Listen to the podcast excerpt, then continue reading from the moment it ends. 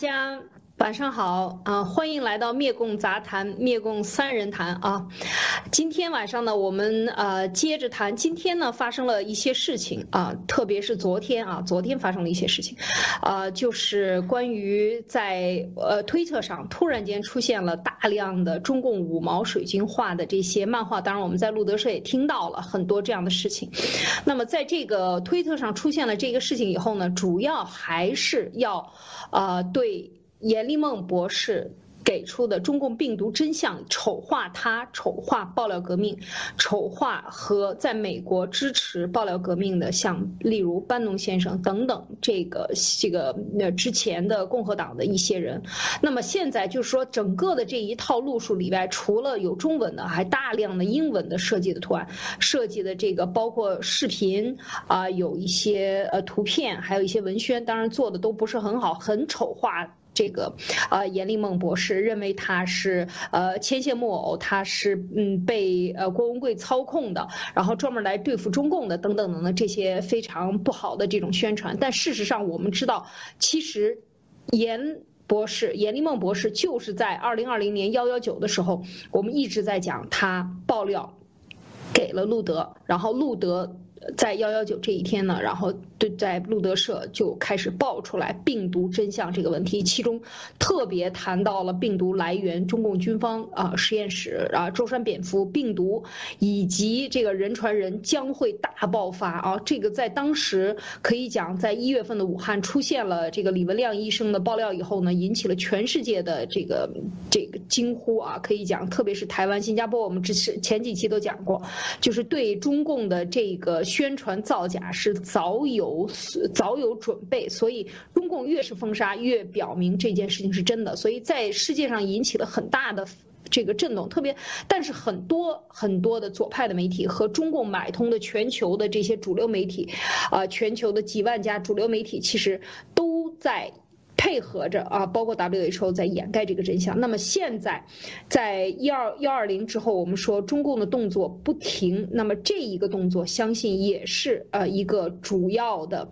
要掩盖真相，或者他们看到了一些问题啊，就是说美国对中共病毒真相的追责这个决心是。不变的，不管换到哪个政府都是不变的，所以我相信这个对是中共的这个整个五毛所谓在推特上带风向的这一系列动作中的这个可以讲是一个排头兵，啊，已经一下子就扔出来，那后边还有什么我们不得而知。但是这一个炸弹扔出来，说实在的，真的是在推特上可以说在这一整天啊，昨天一整天应该讲都是呃一个大战的过程，呃，那具体的我们想请嗯。呃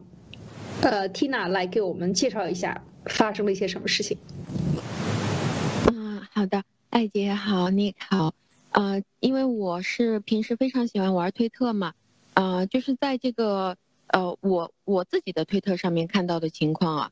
啊，当这个共产党他们聘请了一些漫画工作者啊，应该是属于那种业余的，看他们那个水平啊，画了几套。呃，也没有很多，就是画了几套那种诋毁、谩骂严博士的漫画，呃，而且是一夜之间，就是像路德先生说的这个样子，突然之间轰一下子就同时发出来了大量的那种五毛水星人的账号，而且这些账号呢，大部分都是只有，呃，有的是只有几个追随者，有的是有一百多个，已经算很多的这种了。然后，但是同时铺天盖地的发出来，嗯，这个漫画的内容非常的单一，就是想说明。班农和文贵先生是严博士的导演，然后呢，就好像说严博士他不是个科学家，他是个演员，啊，就是说你不要去相信严博士说的话，因为他想说的话并不是他自己知道的，是别人操纵他来说的，这就好像他是个播音员或者是演员一样。但是，但是但凡是看过严博士论文的人，或者是但凡听过严博士说话的人，都会知道到底是怎么一回事儿，是不断的说啊，班农先生啦。文贵先生啦，本来，本来这三个人都是不丑的，是吗？哎，故意把他们画的很丑，就是这么一个事儿。那我通过这一次的那个呃推特站，就是在这么大概有九个小时、十个小时的时间，我都在推特上，呃，可以看得出来呢，这些给中共画漫画的这些人，都是属于那种草草了事，就是简单交差的这种了。因为他们所有的图片里面只有简单表达出这个内容，就是严博士是个牵线木偶，然后他的思想是被别人操控的，他说的话是假的，呃，这个这个一旦后期跟我们爆料革命的这些有事实有真相的文宣图片比起来的话，简直就可以说这些图片都是空洞而且没有内容的。我相信这些人他在画画的时候，可能他就只知道要画说，哎，这个这个女的你也不用管她是谁吧，他是个坏蛋，然后他说的话都是假的，都是听那两个人说的。可能这些画漫画的人什么东西都不知道，不像我们爆料革命的战友是所有事情搞得很清楚的。所以在今天推特我们发起了，呃，我自己的推推特下面我就发起了一个图片搜集，呃，我我就说那谁还没有几十张图片啊？中英文我们实在是太多了，那不到两个小时的时间就搜集了一百多张，到了现在已经有六个小时的时间了，已经有几百张图片在下面了，超级多的文宣图。中文的、英文的内容里面就囊括了 CCP 病毒的制作过程啊，谁制作的、怎么制作的、什么时间在哪儿制作的，还有整个 CCP 病毒爆发的时间线，还有严博士多次节目当中说过的这些原话，一张一张的全部都在文宣图上。这个是爆料革命的文宣图，铺天盖地，已经就是琳琅满目的感觉了。然后包括今天我们发出来的一个爆料革命战友制作的一个病毒真相的歌曲。也是同样非常快速的传播。我今天就发出来这个歌曲以后，一个小时转发量就已经达到了一百二十次。就同样，我可以和那种十万粉丝量的推特号去进行转发的横向对比了。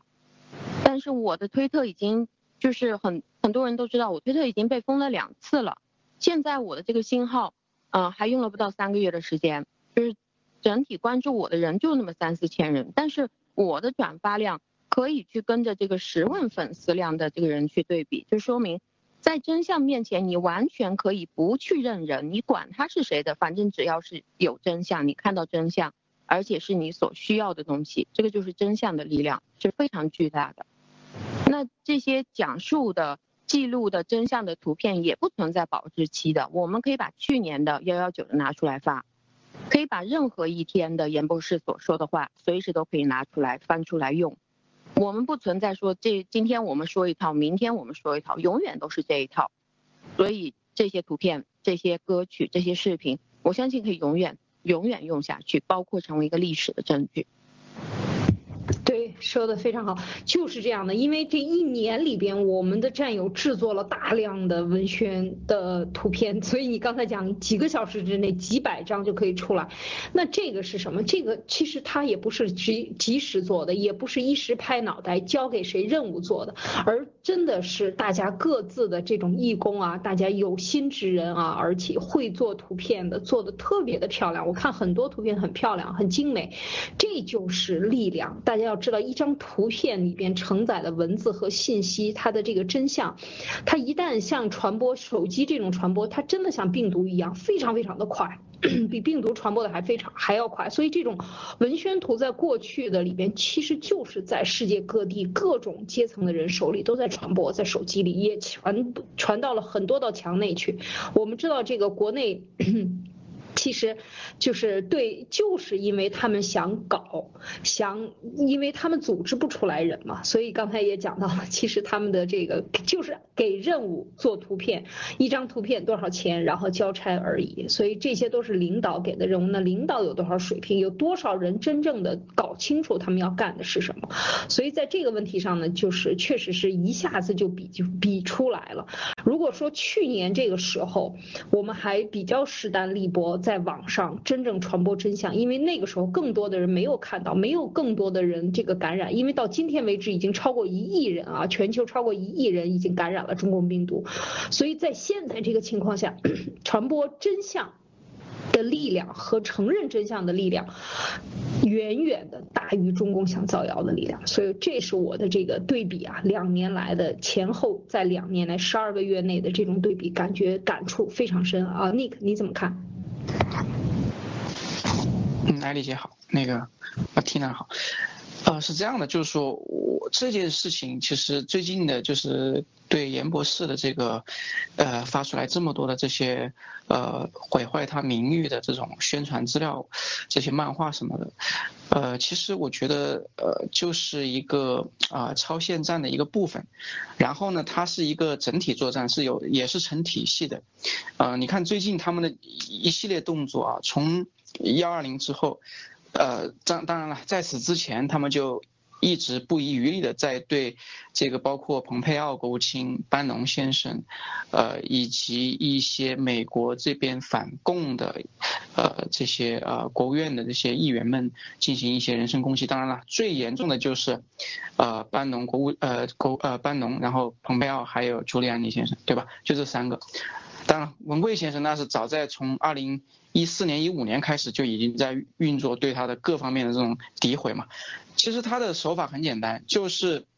毁掉你的声誉。他不怕老百姓，呃，不关注你啊，不怕老百姓不去了解这个事情，他怕的就是老老百姓想要去真正的去了解这个事情，去挖挖掘这个事情。所以最近这一系列动作，从这个呃开放武汉，让这个所谓。WHO 所谓去调查一下，对吧？然后再呃疯狂的又去抨击国务卿，甚至现在的呃川普，川普先生，对吧？然后再现在又到这个严立梦博士，他这一系列其实无非就是想把所有的这些身上象征着带着正义，本身就是一种正义象征的这些人，全部给他这个变得名誉扫地。其实这种方式呢？一直是 CCP 的惯用手法，他如果他一般他欺骗不了我们这些真正就是这几年一直跟下来的这些这些人，不管你是战友还是不是战友，对吧？不管你参没参与爆料革命，如果你这些年一直跟下来，从二零这个二零二零年一月份，如果你一直跟跟着这个事实这些时间线下来的话，你一定知道这事情的来龙去脉，他。做这样的宣传，无非就是说对一些现在还不了解真相的，根本就是，呃，可能刚刚翻墙出来，甚至是根本就不去没有知道过去历史的这些人进行啊一种这种洗脑，达到的效果就是，这些人本来也不知道班农是谁，也不知道这个这个严立梦是谁，但是一看哦。这个一看，哎，好像跟这个文贵先生这个是相关联的啊。然后之前听过很多这个我们国内强烈的报道，说蓬佩奥是个这个疯子嘛，班农也是个疯子。那哦，那这个严立梦跟他俩有关系，肯定也是疯子嘛。那如果老百姓那些人不明真相的人，如果不去花大量的时间去研究、去去阅读、去搜集这些资料，去自己真正把它理清楚，他是没有这个办法去辩驳。去辨别是非的，他很可能就是哎呀，反正这个班农印象也不好，是吧？文贵这个印象也不好，那肯定严博士肯定也是有问题的嘛。他们就很轻易的可能就会接受这样的一个事实，这是 CCP 惯用的一个手法。因为中国的老百姓，真正的这或者说其他的那些海外的没有时间去了解真相，或者说也不漠不关心的，这样的这些。观念就植入了他们的大脑，他们就认为这个就是这样的，所以最后慢慢时间长了之后，他们就变成了形成了我们的，一咱们形成一股这种一股群体了之后，就是相当于是爆料革命的对立面，对吧？这个一定是 CCP 需要的，他一定会需要一种实力，一种势力，或者一群人支持 CCP 这边的观点，对吧？来借用这些人是。对，来来反驳这个暴力革命，就像这个华春莹经常用的手法，就是说十四亿中国人老百姓不同意，对吧？十四亿老百姓不同意你美国怎么这样？他永远是借助这些已经被洗脑的人、不明真相的人。让他们认定一个错误的一个一个东西，然后借用他们的这种呃对错误的认识，然后去去去反驳这个真正的这个真相和国际社会的这些真实的东西。所以，嗯，我认为其实这就是一个还是他们计划好的一步，也是一个有组织有计划的一个呃宣传战的一个阶段吧。然后，我觉得接下来他们他们也很非常清楚，就是说最后你要。对现在全球两百万条生命负责，那么这个扳倒中共的一定是这个 CCP 病毒的真相，所以他必须大选忙完了，对吧？大选忙完了，他现在就得忙这个 病毒的事情。所以这些画这些图的人啊，我认为呢，呃，即使他们也知道现在全球都大部分人，我相信应该都了解真相。过去这一年来，该了解的也都了解了。就像艾丽姐刚才说的那样，了解真相的人这个群体一定是大于那些不明真相的人的，对吧？但是现在要做这些图的人，他们也没办法，他们也是这个领了任务嘛。你说现在谁有空，对吧？去去去去去写这样去画这样的东西呢？一定是 CCP 花钱这个安排的嘛，对不对？大家都忙得没饭吃了，对不对？都忙得这个没工作了，没没工资了，所以说这个一看就是非常明显的一个一个一个一个手段。然后呢，呃，从另外一方面来讲，就是说他们的这个宣传，我觉得其实也是没有什么新的招了，弄来弄去了就是那么几招。呃，他不去讨论说严博士说了什么，他不去这个讨论这背后的事件是什么，他反正就盯着你人一段一，就是一顿猛的抹黑，然后呢，让大家对你这个心里面产生一种成见，一看到你这个人就印象中刻板的印象就是已经不经过大脑的生理反应就出来了，就是说这个人好像印象不好，就通过这种方式，呃，其实也就是。也就是一种洗脑嘛，对吧？这这种毁坏名誉的一种，让让老百姓接受这样的一个一个一个一个一个事实。但是呢，从我的角度来讲，我相信从很多的战友的那个角度来看的话，其实这种招数其实对我们来讲已经是没有任何的作用了，因为我们早就这个火眼金睛，这而且是已经太 low 了，他们真的是出不来什么新的招了。嗯嗯，但是你知道吗？这个对于那些缺少思辨的人，或者是说对于相信。主流媒体的人还是有作用的。如果他这只是社交媒体上放出来，接下来他就可以把这些东西，呃，他可以出口转内销，说，哎，你看。我的推特上这么写了，那么然后他就可以在这个国内的报纸上就可以登了，哎，引用这个看到了吗？这就是一个接下来可能就会在世界其他国家的大媒体。其实我认识很多专业人士，一直以来都非常相信大媒体，然后相信中共的宣传。一说阎立梦就是那个逃跑的吧？那个是真的吗？那个听说不是科学院，这些信息都是哪来的呢？这些就是说喜欢。喜欢听啊，听说喜欢听某些大报纸，而因为这种中共用的，在这些世界买通的大报纸上用的方法也是打字报似的，你知道吗？现在最有力的就是打字报，砰一个给你。一个人图上来了，然后上面给你盖一个章，说你是假的，哎，他就记住了，你知道吗？人的这个记忆非常奇怪，就是你对这种很鲜明的、声音大的、图片简单而丑陋的，对这些记忆非常深刻，那他就利用了你这种记忆，然后对你进行洗脑式的、轰炸式的这种全方位的这种干。那之前他要想组织起来宣传骂刘少奇，嗯，都是国家主席了，是吧？刘少奇。那说骂也得他骂成人民公敌，最后死在河南，是个草席子把他裹尸。所以你看，他的这个宣传工具就是能起到这么强大的对人的这种洗脑工具，所以这是成功经验啊。对于中共来讲是成功经验，他要输出到国际上，他也用同样的方式。而在一个国际社会，他都是有认为，他首先是认为，在这个看到这种媒体，他认为你不会无缘无故的说这样的话。人的常识，他说他这么说一定有他的原因，什么原因？他就想不到有那么邪恶，就是邪恶到你不能相信为止，所以人也就不相信了。所以这个时候呢，就是中共打的都是这些思想差，所以他在国际媒体上能够使出障眼法骗人，其实也就是说把邪恶使到基础，让人不相信他有那么邪恶，最后他也就是这么不相信嘛。所以就是说他是阴谋论，最后他就可以大行其道。其实这就是过去一年来看到的嘛，就是中共的这个宣传手法。但这一次呢，等于是把文革的这套做法拿到国际社会上来用。当然，我相信后面还有一些组合拳了，就看看中共大内宣、大外宣、大内宣啊，洗脑工具们会怎么行动啊？Tina，你怎么看？我觉得这件事情，当我们从一个大的面积去看的时候，啊，就是说，原来一开始在去年这个事情刚刚爆出来的时候，呃，其实我们当时是非常了解这个背景的，就是当时呢，呃，这个世界是简单的分成两批人，一批是叫做相信正义、相信真相的良善的人，想要让这个世界继续往这个。常识往正常的方向去发展的人。另外的一波人呢，也就是所谓的沼泽地，或者是说这一群邪恶的人，他们的目标呢是想要通过呃放病毒，或者是说就像我们前面所说过的这种什么域名武术啊，就是让大家弱下来，啊，以达到让他们来把人类的所有这些利益尽量的可以卷到自己的袋子里面来，啊，然后可以控制全球的人类，把这些人全部都管到家里面关起来，然后他们成立一个所谓的叫做。全球化的一个集团啊，就是大家来统治这个地球，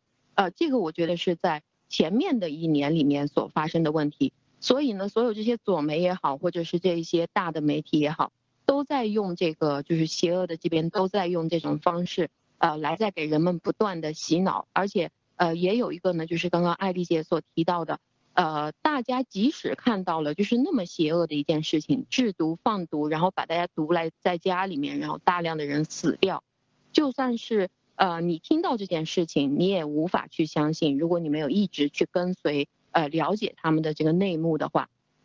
但是我觉得发展到现在，这个事情已经进入到另外一面了，就是呃这个掩盖真相啊，现在好像已经不能把这个世界简单的分成为。邪恶的一波和正义良善的一波了，而是呃，在这个病毒已经导致了那么严重的情况，就是哪怕你是一个邪恶的犯罪集团，或者你是沼泽地的集团，你的利益也受到了极大的影响。因为在整个全人类的这个呃这个高度去看的话，其实全人类大家都是被停滞下来，没有办法正常的去创造呃自己的事业或者是创造财富出来了。那么你即使是要去统治全人类，你也需要这些全人类要为你做奴隶啊。如果他每一天都在家里面待着，什么事情都做不了，在那里啊，有的老的老，死的死，各种问题都有，然后都是在跟着政府要钱的话，那么邪恶的这个利益集团，他也受到了非常大的损失。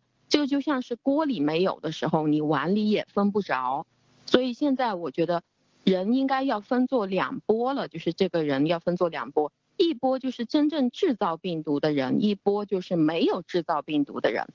所以我觉得现在的这个舆论，接下来不一定会完全的导向，就说啊，这中共没有制造病毒啊，病毒是天然的，而是当大家都是得到那么大的损失，包括利益集团也得到损失的时候，大家必须要去找这个制毒的人来算账，因为可能很多人都没有想到过，这个病毒会给地球带来那么大的一个危害，导致全人类。很多的行业都彻底停摆了，彻底损失倒闭了。你去收他的什么税吗？你怎么去控制他呢？所以就是，呃，所以我觉得现在掩盖真相，需要掩盖真相的人越来越少了，已经越来越少到集中在只有制毒的这个人，还有把这个毒放出来的这个人，才需要去，呃，说我我这个病毒是，不是不是制不是制造的，是天然的。除了这帮制毒的人以外，其他人应该都想要寻找真相，所以我相信接下来，呃，可能不会有所有的媒体像前面一年一样，所有媒体都一边倒的倒向他们，因为大家的利益都受到很大的损失。对你说的这个太对了，就是人当吃不上饭的时候，他就要跳起来了。就是说，其实在这个世界上，大家想想过没有？很多的民主国家都是小政府大人民，所谓的藏富于民，政府是很穷的啊。就是说，政府真正的是是民选民选政府，那么他。他在这个政府能调动的资金和政府能支配的钱，能借来的钱，他能够维系一段时间的所谓给大家分红利。那么美国是比较有钱的，他也是拿出来了上万亿啊，上万亿的钱来给大家发这个救济金。因为这个病毒你不能生产，不能生产，有大家又都 lock down 在家里，整个的这个经济的缩水和这个泡沫，一旦它的原始的经济活动没有了，那么原始。经经济活动之上的这些十倍也好、几十倍也好的这些泡沫和这个金融产业产生的这些泡沫，就一下子就缩掉了。所有的在这个世界上之前说的这些数据，真的就只变成了数字了。那么就换回不到这个原始的这个经济呃这个能反映经济本质上来。那么这个时候。大家想过吗？就是一个政府它能维系多长时间？它能够让老百姓维系多长时间？用它之前几年攒下来的税收来维持，而之之后因为没有看不到预期，所以它不能对预预期收税，不能把未来的钱更多的钱拿出来兑现在现在给老百姓们花，或者是补贴，或者是救济，或者医疗等等等等。那么这个世界上谁最有钱？哪个政府最有钱呢？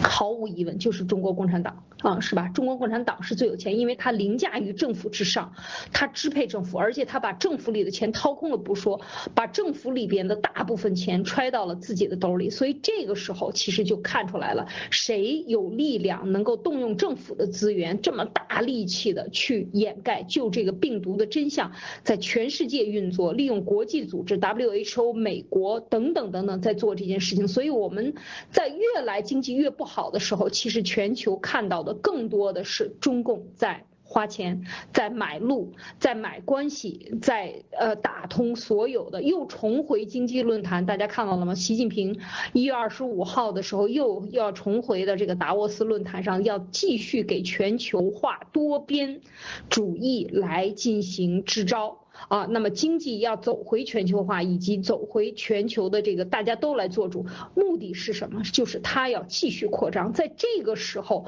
他与世界的大局势大行其反道啊，就说明他有底气。底气来自于哪里？还是来自于有钱啊？就是说，我们还可以真的是，所以当这种现象再继续发展下去，我相信会有更多的政府看清楚，就找他算账啊。这个事情本来在全球都已经发酵，而且在很。多国家的情报机关是共享的这些消息，美国已经认定，那么如果美国的这杆大旗拉起来，就真正的我们爆料革命在推动这个病毒的真相就是中共铁板钉钉。严立梦博士的两个报告以及所有的这些论证啊论据都已经证实和情报能证实是中共过来的时候，我相信更多的国家会扑上去来撕裂这块这块肉啊，就是说中共的肉。那中国政府，中共政府呃是。因为。他不能够代表人民啊，就所以为什么就是说，到底是撕中国人的肉，还是撕中共这些盗国贼的肉？这个其实爆料革命我们要讲，过去几年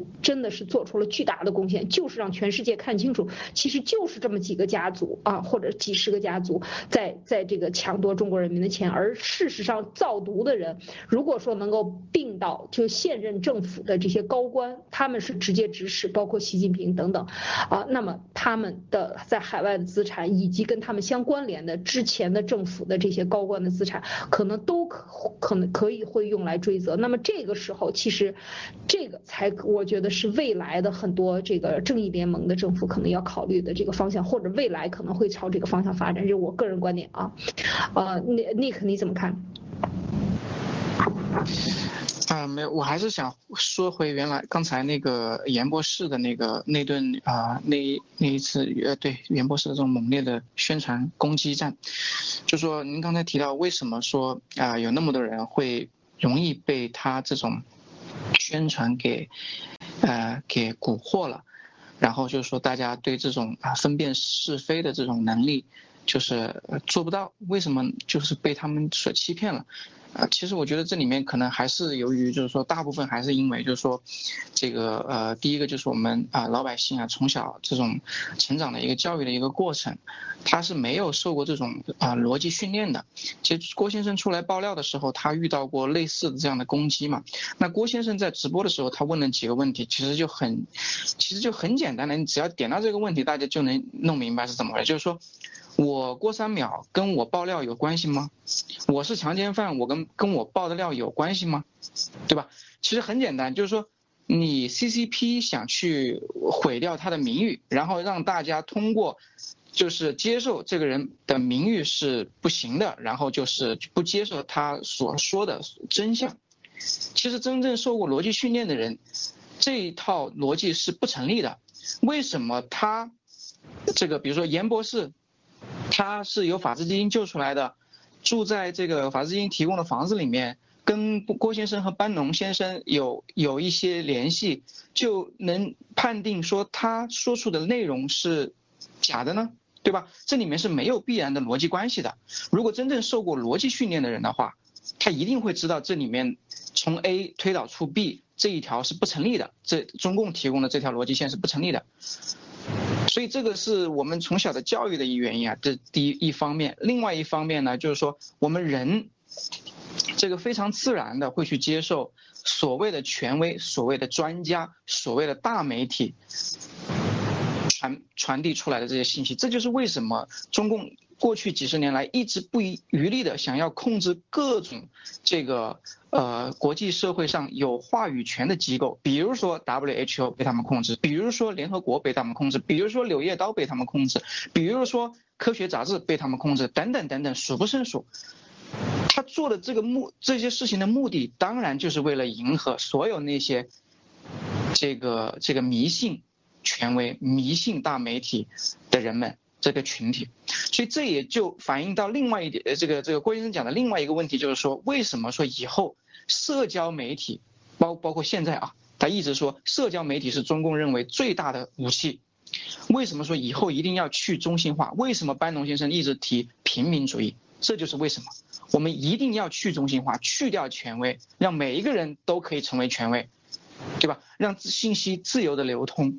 不要有什么。WHO 这样的什么柳叶刀这样的权威，我们要让遍地都是柳叶刀，遍地都是 WHO，有什么事情大家做出来一起谈嘛？到底是你对还是我对？这就是所谓的去中心化，就是还有社交媒体它的重要性就在这里，这也就是 GTV G News 它未来的价值。然后呢，啊，另外再讲到一个这个出口反内销啊，出口转内销。这也是 中国老百姓的一个一个一个很大的一个弱点，就是我们崇洋媚外，我们总相信国外的东西是好的，所以它也是 CCP 就是迎合你的这个弱点，他就迎合你这个弱点，完了之后他就来这么一套出口转内销，经常是用这种方式去洗国内的老百姓。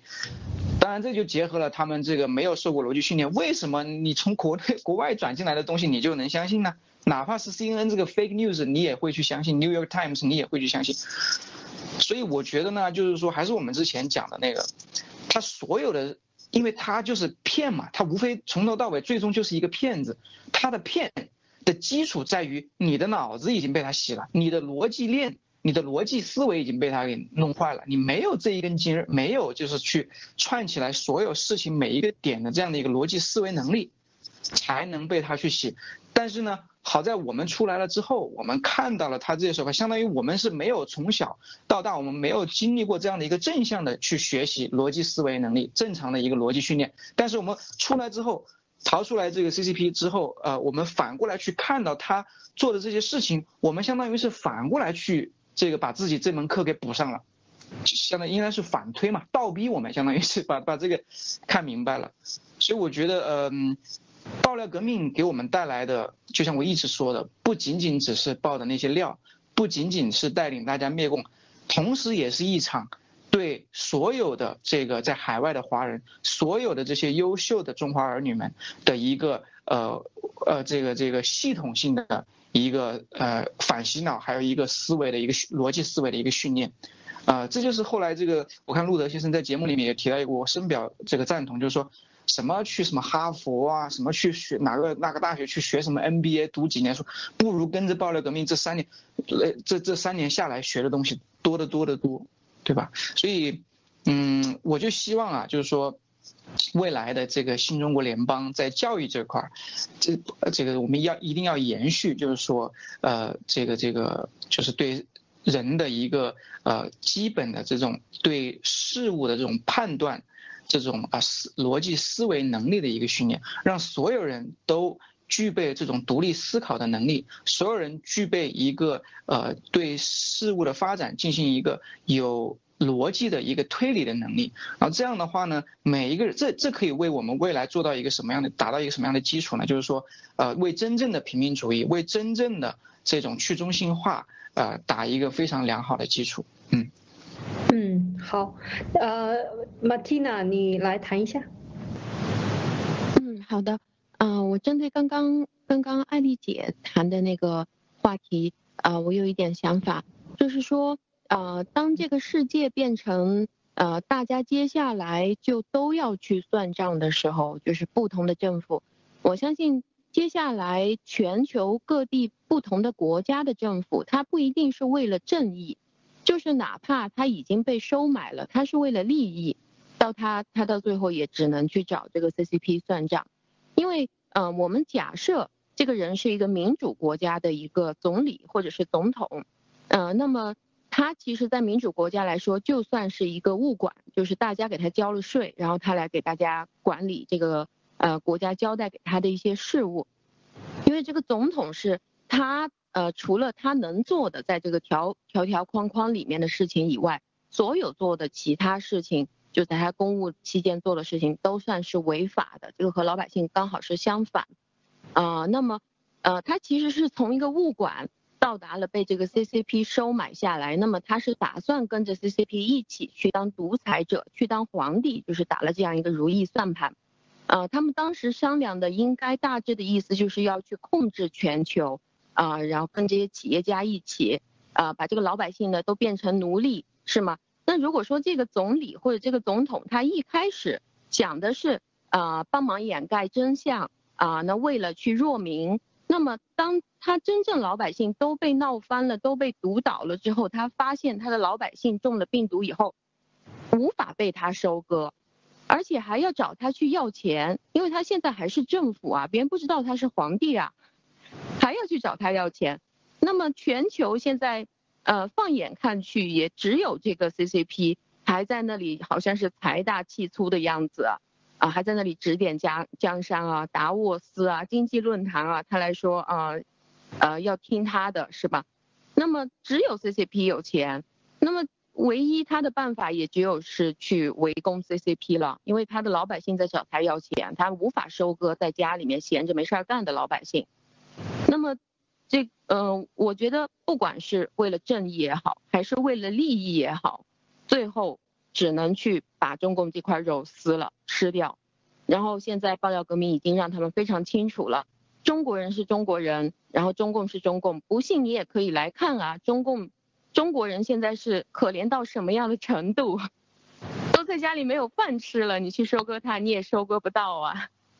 所以就只能去找中共了，而且中共的目标是非常简单，就那么几个家族，就那么几个人，然后就是他们在海外各个国家的钱而已，就是非常简单，这个独裁政府就那么一拨人。嗯，确实，所以在这个过程中，大家看到吗？其实就是这个社交媒体或者说民意平民主义为什么可以？就是走走走俏，或者是说非常的快的、迅速的席卷全球，就是因为有社交媒体，有了手机，有了新的科技。那么这个时候，在大的科技巨头能够完全控制全球的舆论和思想之前，如果能够呃利用平民主义，真正的让这些老百姓居在家里的人看到真相，然后他们的民意促使政府改变对真相的判定。然后改变对真相的追责，那么这个时候，我们相信这才是真正的平民的革命啊，全球的觉醒。我觉得这个就是比赛时间。所以为什么我们一直说灭共没你不行？每一个人的每一次转推和这个撬动你当地国的民意都是至关重要的，因为这其实就是一个赛跑。接下来，如果真像说的这个梵蒂冈教廷的呃这个维维加诺大主教说的。这个大重启，如果真是有这样的计划，相信就是非非常快的时间，通过五 G 的全球化就可以达到这个科技的数据呃数数据统治。那么数据统治最后就变成了数据执法，然后媒体执法，所有的一切就就完了。就是说自媒体真正的就成了工具。所以在这个呃这个青黄不接的时候，我们能够正好赶在爆料革命在这个如火如荼的进行在全。球席卷全球，可以讲，那么揭真相的揭露就在这个媒体平台上揭露呢，我觉得就是至关重要的。当然说到这一点呢，我就想回来再说一下今天。啊，就是二月二十六号文贵先生的这个直播，他的直播里讲了很多，当然回归回顾了一下，就是四年来啊中共的呃就是爆料革命啊爆料革命对整个的揭示，以及他做的四年加两年，他做了两年的准备，两年再加二十几年的一个准备啊，这整个的这个过程，最近其实在一月二十号前后，他都暴露了很，就是爆出了很多他之前没有讲过的，在比如说。二零一二年前后他遇到的巨大的危机，以及胡锦涛交交接棒给习近平以后的这个所有的出卖啊，所有的背叛等等这些事情，那么听起来真的他只是轻轻一言带过，真的我想能够想象他说的这个冰冻啊，像冰冻一样的感觉，就是说这种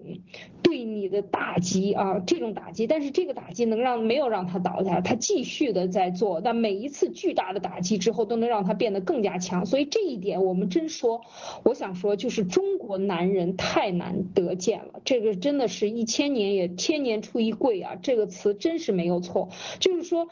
能出这样的人，但是他今天在这个直播里边呢。讲了很多的感慨，但是后边也讲到了一些问题，但这个问题在过贯穿的这几年里，其实一直在讲，就是说，就是讲也讲回到我们今天的刚才，包括 Nick 也在讲的这个咱们这个事情，就是中国人对真相、对善恶判断的能力为什么是缺失的？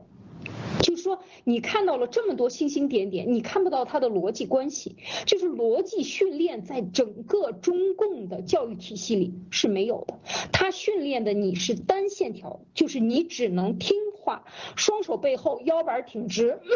屁股坐在小凳子的前三分之一，你只能有这一个动作。而在国外，像美国很多学校里，你可以躺着。教室里有沙发，你舒服，你可以是坐着歪一会儿，你什么样的动作都可以。为什么？因为这个就是解放你自己。这个这个动作，我并不是说一定认可这样的一个方法，但是这最起码让你达到最放松状态下的对事物对。对学习内容本身的这个认知，而且他对你的这个呃这个个性的尊重。我今天不舒服，我就想坐一会儿，或者是我想坐在地上，这都是允许的。我这会儿嗯不舒渴了，我想喝口水，在中国的学校里都是不允许的。所以这一点让我这是说，其实就是在整个的过程中培养了一条什么，就是单线思维。单线线性思维，这种直线型思维，你只有对或错，老师说的就是对的，你说的就是错的，你就要服从家长，家长说的就是对的，或者是说谁谁谁说的就是对的，权威说的就是对的，幼儿园老师说的就是对的，就得听，班长说的就是对的，班长那个班支书说的就是对的，就是所有的这些，就是非常简单的，只有对和错，而这个根本就不是这个世界基本的一个原则，你判断一件事情不简简单单是。对和错还有很多很多的，它是一个网格状或者是一个立体的一个判断。那你思维不能够立体，单线的缺失，那就导致你刚才尼克也讲，就是说逻辑思维的这个训练没有。还有一个就是独立思维，所所谓的这个英文叫 critical thinking，你这是有一个批判式的思维，就他讲的这句话，老师讲的这句话不对，你能站起来说吗？你敢说吗？你敢说我就拿小棍子打你，是不是？就是老师劈头盖脸骂你一通，上后边对着墙站着去，就是各种各样的这种在教育中抹杀了你对权威挑战的能力，让你一听到权威说话，就像大喇叭进耳朵里就是正确的，在他没有说话之前，你已经预先判定他说的就是对的，所以中央电视台才能够这么有效的对中国人洗脑。所以这件事情，我觉得就其实就是我们一直说我们。在爆料革命过程中，大家都获得了各种各样的这种呃教育，可以讲就是说我们重新。又拾回了，或者又接上了那条没有长出来的腿，或者接上那条本来就是自己的腿，但是中共说你这条腿没有用，你只能用他的拐杖。当他把拐杖撤的时候，你就自然的趴在地上，你就瘫痪了。这就是他给你预先设定的一个概念，而这个概念在他不会告诉你的，他在他整个的社会体系的搭建中都是这样搭建的，所以它就是一个金字呃金字塔型的，都听最上边的，每个人都往上走。每个人都听上面，最后就一个人就可以决定全中国人的思维。那么这个就管理起来，作为集权统治，它就是最容易。它的信息不是多元化的，而是单一线性的，思维也是单一线性的。所以你就很难用这两个单一线性搭出你一个完整的立体的思维。这就是中共的邪恶之处。而这个在我们整个的爆料过程中，最开始更多的人骂，不是骂你就是赞你，不是爱你爱到就这个。要死就是恨你恨得要死，这些这种极端的想法其实完全符合就是中共教育出来的，它就是这样一个模子刻出来的，大家都很相似。看到海外一走路就知道那是中国来的。中国人出来走路，尤其是国有企业穿的这个板板的衣服，走路的模式就和其他华人不一样，一看就能看出来。为什么？其他华人很松散、很自由、很自在，然后按照自己的性格想走，想罗圈腿也行啊，想胖着、想崴两下都可以。中共治下的人走路都是一样的，所以这个就是变成了，就是我们讲的把它格式化。然后变成机器，变成奴隶的这么一个最终的结果，导致你反向推断能力缺失。啊，马蒂娜，你说说，你怎么看？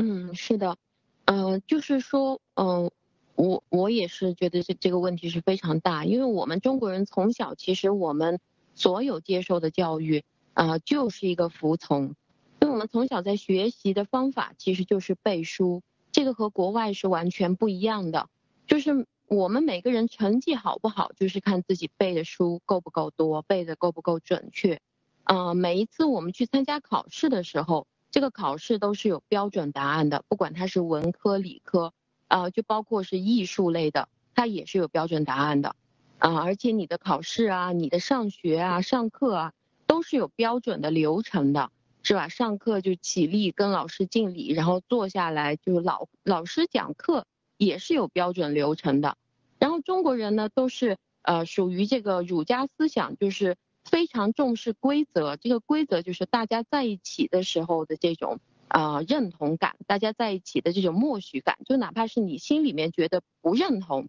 但是当你去面对其他人的时候，你还是要表示非常认同，就是重视他人的评价。大于了重视自己的感受，就包括呃我们在家庭当中教育自己的孩子，或者是被父母教育的时候也是一样的啊。我是你妈妈，我是你爸爸，你就要听我的，我说的都是对的。你你去学校你就听老师的，你就不要听你自己的。然后中国人从小灌输的这一套东西叫做树活一张皮，人活一口气，就是呃你反正绷着这个面子是最重要的。其他的一点都不重要，什么对错，什么良善，一点都不重要。那还有我们，我们在考试的时候，我们看为什么中国人会被培养成这个样子？我们所有的考试都是选择题大于其他的这种问答题，啊，就是一开始就是选择啊，总有一一项答案是对的，要么就是 A，要么就是 B，要么是 C、D，就是这样去选择啊，然后接下来就是判断题。这个就是这个东西是对的还是错的？这个是一直到高中啊，到高考的时候还是会有这样的判断题。但这个东西其实对于一个成年人来说，对错完全就不重要，重要的是到底什么东西适用。那问答题也是有一个固定的计分知识点的，你这个问题回答出来有没有这几个固定计分的知识点？要不然你随便怎么写的天花乱坠，永远不给你分儿。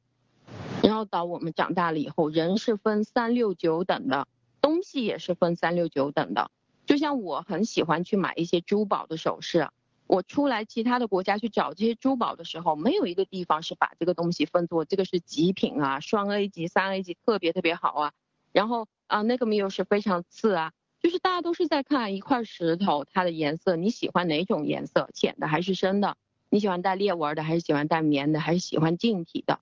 但是只有中国，什么东西都是啊，我要选最高级的，哪个是极品，哪个是次品，所有东西都给你分好了，所以这个会带来中国人的整个一个单一的一套思维，我是这样看的。对，真的是这样，所以嗯。其实呃，就是看到啊，就是我这个翻到这一页了，就是哈哈耶克有一句话呢，就是说到啊，大家知道他写的 写的书啊，就是说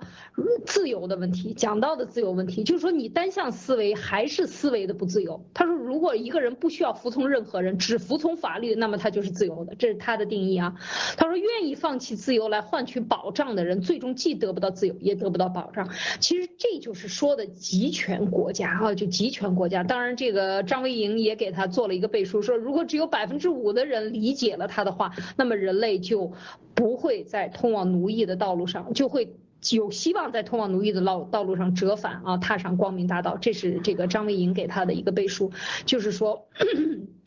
整个的我我想说的是，就是说他我们在思考这个问题的时候，其实我们这些天都在谈到一个问题，就是坚实的法治基础。有了一个法治，我们在一个框架内要给别人以相对的自由。他没有犯法，你就警察。所以我们在自由国家里看到的警察都是会和他打招呼。中国人出来国，当然在中国国我们就不说了，警察是什么样大家都知道。出了国以后也是依然见到警察就想躲，一看警察走过来他就想跑，他是。是一个下意识的反应，已经形成这样了。其实警察是什么？是保护没有犯罪的，就是你是一个好人，他是来在你没有受到侵犯的时候，他是保护你；当你受到侵犯的时候，他更要保护你。你没有做错，你你的前提，你在一个真正的法治前提里，首先先认定你是无罪的，你是受到保护的，你的人权是受到保护的，这些基本的概念，中共都没有给你。他告诉你一上来。你是随时可能说错的，你得听权威的。警察随时要来抓你，你有可能各种情况下出现犯犯法或者犯规的动作，我们都有各种方法。也就是说，他制作了琳琅满目的法条，其实目的就是。一种以恐怖来统治，而这个和正常的社会完全是相反的。如果你有了一个坚持的法、坚实的法治基础的话，它会支撑人的一个自由的思想。自由和人权是搭在一起的，它是一个。姊妹花是吧？有了自由以后才有自信，这就说到文贵先生讲，为什么我们又呃，就是说除了思维的单一以外还没有自信，一直就是说，这个你你 是吧？我们中国人走到哪儿为什么没有自信？就是因为有权威，权威告诉你的才是对的，你自己说的就是不对，所以你不能有自信，你也有不了。从小家长就说你也听老师的，你怎么知道你这么的？你怎么这么嘚瑟？你怎么不把尾巴夹起来？你怎么那么得意呀？你怎么怎么？怎么样？家长就开始打打压，以打压式家长其实是很多，尤其是在过去的这个时代，现在年轻家长也很多看到这个问题，以鼓励式来教育。但是事实上，人的自信在这一次一次的打击中，你就没没了。你在重拾你这个自信可难了去了，因为你从小没有这个东西。而我的就是我在我自己的这个孩子的教育中，我也是使用了这个鼓励式的，但明显的就能看出来这个。孩子在遇到大人，当大人说一些问题的时候，他认为不同意的时候，只有几岁的孩子，他说我认为你说的不对，他就敢去挑战。当然，除了刚才讲到的礼仪上对别人中国人的这个要面子上要给大人脸面以外，这个孩子他是非常真的，他有什么想法他就会去说的，这是他的天性，大部分天性。但是在成长过程中，特别是在十几岁青少年以。到你到二十岁之间的时候，大部分被打压了。这个是其实这个不光是家长要打压你，因为家长是。会认为我不打压你，你在社会上遭的罪会更多，所以你要服从这个社会的基本规律。所以这就是中共的这样的一个给你的一个逻辑，导致我们最后不自不信，没有了自信就没有了个性发展，就没有了创造力，就没有了自觉的付出的爱和所谓的为了自觉的发自内心的要去帮助别人。我们看到很多义工现在在新中国联邦的这个爆料革命里的义工都是发自内心的，但是很多中共国的义工做了以后就会。在朋友圈晒，为什么我去做义工了？我了不起，我比你牛，我的这个什么，我的这个大公无私等等，这都成了他炫耀的资本和获取自己领导或者周围朋友赞扬的资本，这就是变态的一个社社会现象的这个，我觉得就是这样来的。呃，这个说到这儿，我不知道 Nick 你有什么要补充的？嗯。就想，我觉得，我想，我想给大家 推荐一部电影啊，叫叫《浪潮》。这里面讲了什么故事呢？就是说，呃，一个老师在班里面做了一个实验，只用了五天的时间，就把班里面所有的学生变成了一个纳粹分子。他是怎么样通过这五天给给这些学生洗脑的呢？简单来讲，分为呃大概就几个步骤吧。第一个步骤，树立权威，这个恰好跟刚才这个艾丽女士刚才讲的那个呃我们小时候的教育的这里面的所有的这些事情都是相关的，因为啊什么都得服从听听老师的，对吧？服从这个权威的。他第一步就是树立呃树立权威，呃在班级上下定下一个规则，上课要举手报告，要起立发言，然后必须叫那个老师叫先生。然后让懒散自由的学生走上被领导的地步。第二天，宣传集体意识，让学生穿统一的服饰。白色的衬衫、牛仔裤，形成集体意识。课堂中的学生也表现出团结，有学生甚至愿意为他人提供帮助。大家还确定了一个组织的名字，名字叫浪潮，还设置了一个专门的 logo，还有专门的网页。第三天，统一标志。呃，如果说之前的行为是上下啊上传下达，那么从第三天起，学生对活动表现出狂热，并积极主动参与。他们要求设置一个手势。在胸前用手臂摆出浪潮翻滚的标志，这成为区分浪潮成员和外部成员的门槛。第四天，排除异己，对班级中不穿白衬衫、不做浪潮手势，甚至印发反对浪潮海报，以女主为代表的其他人，大家一直一致排除。话剧社换女主，男主搭上女主闺蜜，慢慢的，成员内部人走来的，呃，越走得越来越近。组成更大的团体压迫外部成员。第五天，易燃易爆炸，浪潮发展的局势慢慢失控。水球比赛中，这个老师呢，老师的学生暴力，呃，学老师对学生施加暴力，拖对方运动员啊下水。看台上的成员亢奋群殴，比赛终止，然后。最后，在这个呃发发展成一个集体事件，最后被要求这个整个活动停止，啊，第六天这个故事就结束了，然后就开始进行一些反思。所以这个电影呢，我我当时有看这个电影，然后就是说，呃，刚才这个艾丽在讲到这一段的时候，我就想起来，中共使用的这个手法几乎是。其实这一套都是从德国纳粹时候这个沿袭下来的，然后这个故事本身也是拍着呃发生在德国的一个学校，然后呢，其实我们从小你可以看一下，根据我们自己的这个经历去对比一下，难道就不是一模一样的吗？树立权威，集体意识，对吧？排除异己，然后大家组成一个一个小群体，对吧？然后统一这样一个一个步调，或者说它这里面是一个标志，那最后这个事情就失控了。当然了，这里面会有一些戏剧化，但是它里面传达出来的这个信息，还有这种使用的这些手法，它都是这个宣传也好，集权统治也好，它里面必须用到的一个步骤。而我们在过去的这个呃成长经历中和教育求学经历中，不知不觉的都被这样一套模式、这样一套方法给这个愚弄和操控了。嗯，谢谢。是啊，真的是可以看的，就是很清楚啊。这个浪潮的电影就是一套完全的洗脑之术，所以我们看到一个自由的一个正常的社会不是这样的，它完全是有有系统的在对中国人进行破坏，所以。爆料革命，特别是，呃，很多人之前不相信，不相信中共有这么邪恶。但是当你看到了文贵先生爆出来，这些人，这些这些坐在最上层的这些人们，这些老杂毛们，他们真的就是呃这样来计划的，也是这样操作的。知道的人越少，其实你越不相信他有这么邪恶。所以这就是整个社会的一个大厦的一个倾斜。当你走出大厦，你才知道，哦，原来大厦是倾斜。的，原来他是反的，原来他是这样的，所以这种恍然大悟和被欺骗之后的这种愤怒啊，我相信很多很多的这个我们的战友都能够体会到这种感这种感受。所以我们说这个重建的过程中需要真正的自由的思想，那么就是必须得有破有立嘛啊，就是说当你这个东西打破了以后，你看到这个问题以后，你呼吸到自由的思想以后，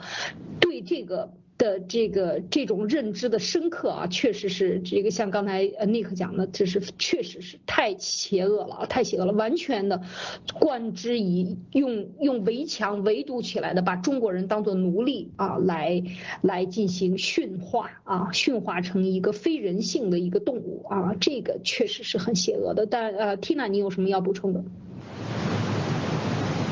是的，这个这个这个电影我也看过，但是看到的是一个剪辑好的一个视频，就是这五天，嗯，我我真的看完了以后也是觉得真的好恐怖啊，但是非常非常熟悉，这就是我们自己经历过的一些生活，只不过没有人告诉过我们是到底怎么回事，呃，树立权威，分三六九等是吗？然后集体意识，统一服装，统一标识，然后大家都打了鸡血在那里啊，为了自己的。所谓的就是民族主义嘛，为了自己的团队在那里奋战啊，啊，然后把这些反对的人踢出去，叫他滚，啊，因为他不合群。然后接下来一帮人出去跟着外面的群体打起来，然后又让你的民族意识更加严重了。这个这个其实就是中共每一天在教我们做的事情。我也看过这个，然后我我当时还转发，我真的是觉得，呃，太形象了，就是我们经历的。还有刚刚的呃艾丽姐所提到的那个呃文贵先生昨天所讲的这个自信，我对自信的想法呢，就是说一个人至少你要先要有对自己的自我认知，你才能呃发展到对自己的认同。当你足够的或者是越来越多的认同自己的时候，你的自信就会开始产生了。当一个人都不知道自己是怎么回事儿的时候，你是没有办法相信你自己的。那么，因为你的想法没有办法被你表达出来，所以因为不能表达，就不能得到其他人的反馈。我们都不说是认同了，就是你的想法没有办法被你正常的表达出来。从小到大。嗯，那没有办法表达出来，别人就不可能给你的反反馈，就哪怕是拒绝也好，或者是同意也好，你不能说，你只能听他的，不管是听家长的、听老师的，还是长大了以后听党的。在这个过程当中，你渐渐的就会忘了你还会有想法，所以很多人就会被逼成这个情况，就是我好像什么都不能提出，我只能照着你们说的去做。接下来呢，就。这个人被逼到最后，压抑到最后的时候，就会剩下了，好像所有的愤怒就只是为了去提出那些最基础的想法，好像这些事情是我合理的，我可以说的。比如说，我就是想吃一点肉，怎么了？我就想去吃火锅，啊，或者我生病了，我就想去住医院。所以这些事情其实。你在一个正常的国家，你是没有必要发着火说出来的呀。你想去吃火锅，那就去吃啊。你生病了，那 OK 啊，去医院或者是怎么样。但是在中国，真的很多人，就哪怕是提出这种跟着自己生存有关系的最最基础的问题，都要发起火来，就是因为压抑的太久了。那你没有办法表达，你怎么可能会有自信？怎么可能会有自我认同？你连你到底在想什么都不知道。所以我相信，当我们的思想被解开了、被解放了之后，至少可以让周边的人知道，你没有必要去跟这个统一的思想走了，你可以随便表达，大不了就是被人家骂一顿，别人不同意，他可以说你，你也可以不同意别人。对，说的太对了，就是这样，就是思想的自由、表达的自由，然后这一切啊，都是其实。这就是天赋人权啊！这是我们是与生俱来的，我们就可以这样做的。所有被压制、被套的框子都是可以子虚乌有，可以不用不去不去真的关心、不去看他们的。所以我们就讲这整个的这件啊，可以讲，嗯呃，这个自信也好，我们今天讲的这几个点呢，因为已经到了一个小时了，所以时间也到了，我们就还有几个问题没有谈到，包括文贵先生今天讲到的这个生死。的问题，包括讲的很很多很深的、很深奥的问题，可以讲贯穿了他几年以来的爆料，大家仔细去体会一下，都他其实是有很多很多的内容要表达的，但是都是在不言而终，不言。呃，然不言而喻吧，可以讲是这样，他表达出来的这些啊想法，其实给了我们很多的启示。当然呢，嗯，今天一天是讲不完的，所以后面呢还有很多的内容啊，一次讲不完，咱们天天讲啊，好吗？呃，今天就到这儿吧，灭共三人谈啊，明天继续谈，好不好？好，谢谢大家。